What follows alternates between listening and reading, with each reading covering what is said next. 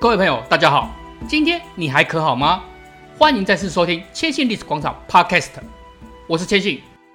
喜欢内容就请不吝支持订阅频道并推荐给亲朋好友。让我们赶紧进入今天的主题吧。相信大家可能都听过一个广告词：“钻石恒久远，一颗永流传。”但是后面那句经常被恶搞，比方说“一颗就破产”之类。但是钻石作为缔结婚姻祝福的象征。似乎也成了世界文化共识，但要是说有个钻石不仅不能带来幸福，反而会厄运缠身呢？今天千信就要来说说这颗世界上最大蓝钻石的不祥故事。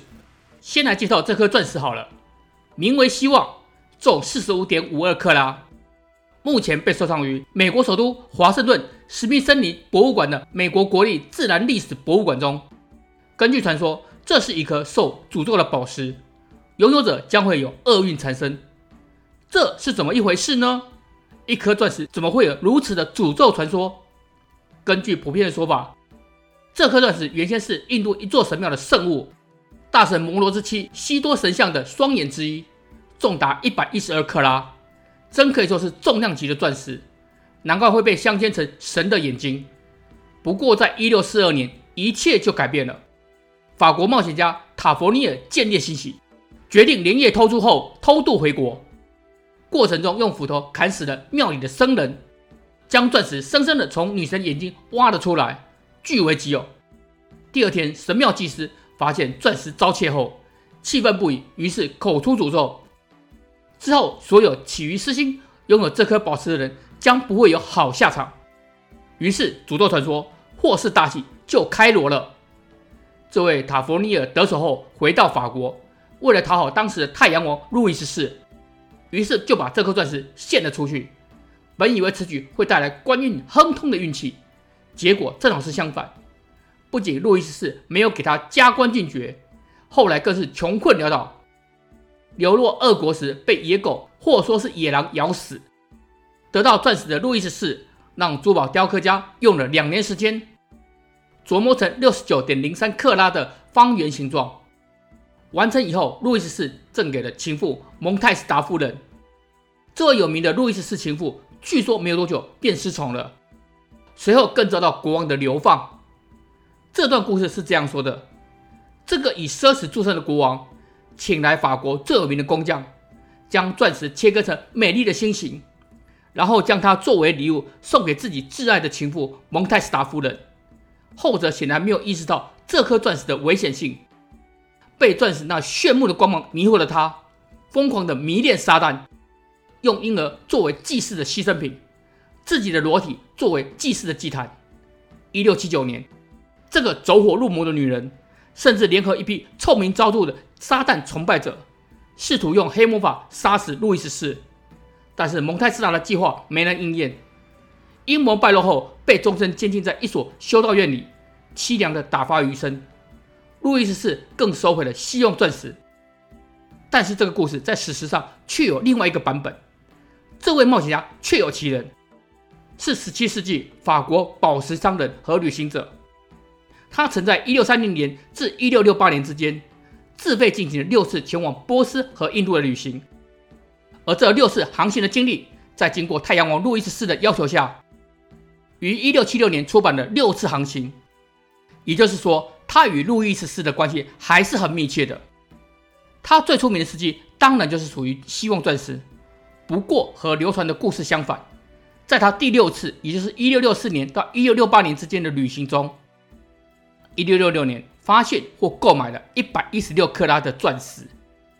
回国后，在一六六八年以十二万里佛，相当于十七点万盎司的纯金和贵族的信出售，连同其他十四颗大钻石。和几颗较小的钻石一起卖给了法国国王路易十四。从这段我们就能了解，这颗钻石根本就不是什么印度神庙的圣物，更遑论偷盗后遭到诅咒的事实。他因为这些旅行经验赢得了巨大的财富，并在法国享有盛誉。一六六九年二月十六日成为贵族后，更购买位在日内瓦的欧伯纳庄园。至于他的晚年记录并不多。一六八七年，尽管有法令禁止新教徒离开法国，不过他还是离开巴黎，前往瑞士。一六八九年，他穿越柏林和哥本哈根，进入俄罗斯。或许这就是故事中把他写在俄国被野狗咬死的来源吧。按照俄国的法令，他和所有居住在莫斯科的外国人一样，必须在被称为德国郊区的外国区居住。他的死亡在他的传记是这样说的：塔佛尼尔于一六八九年以八十四岁在莫斯科去世。他不仅是老牌旅行者的典范。更是那个时代最重要的钻石商人。杰出著作《六度航行》已有三百年历史，讲述了当今仍存在于公众心中许多重要宝石的故事。从这里我们就能得知，这位塔佛尼尔是以高龄安然逝世的，绝非是遭逢意外。这颗钻石后来在路易十四过世之后，来到了法国国王路易十五手中，忌惮着关于他的诅咒，直到一七四五年才小心翼翼的。将它镶嵌在金毛勋章上。传说中，路易十五仅戴过一次，却在不久后感染天花，不治身亡。不过，根据史料，这位昏庸的路易十五，据说在1774年感染当时称为贵族病的梅毒。这个名称的由来是在荒淫的欧洲贵族之间广泛流行而得名的。他病死时，遗体已经溃烂的不成人形。为了遮丑，官方宣称路易十五是因为天花而死。其实就是天花和梅毒症状确实有几分相像。接下来的主人是末代君主路易十六。我们都知道他与奢侈无度的王后玛丽安东尼，在法国革命时，由于没有能够逃出巴黎，双双死在断头台上。有人就说这是希望钻石的诅咒，但千信更相信是法国王室常年累积的民怨与夫妻自己作恶所导致的。法国大革命后，这颗钻石辗转流落，期间还被打磨成今天的四十五克拉。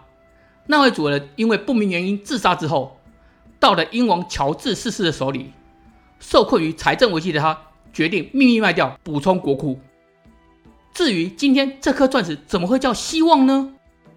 那是因为接手英王乔治四世的是一位名唤托马斯·霍普的伦敦珠宝商。用自己的姓氏命名这颗钻石霍普，由于 Hope 的语义就是希望，这颗钻石终于得名希望钻石。但是这个名字却没有带给托马斯霍普任何的好运。得到钻石没有过多久，他就过世了，连带家族的生意也开始走了下坡。几十年后，子孙被迫将钻石拍卖抵债。下一位主人是一位英国公爵，他的孙子和当时一位美国著名女歌手。May 结婚，于是希望钻石来到他的手上。这位女歌唱家的情路很不顺利，结过几次婚却都不幸福。七十二岁时，在贫困和疾病中死去了。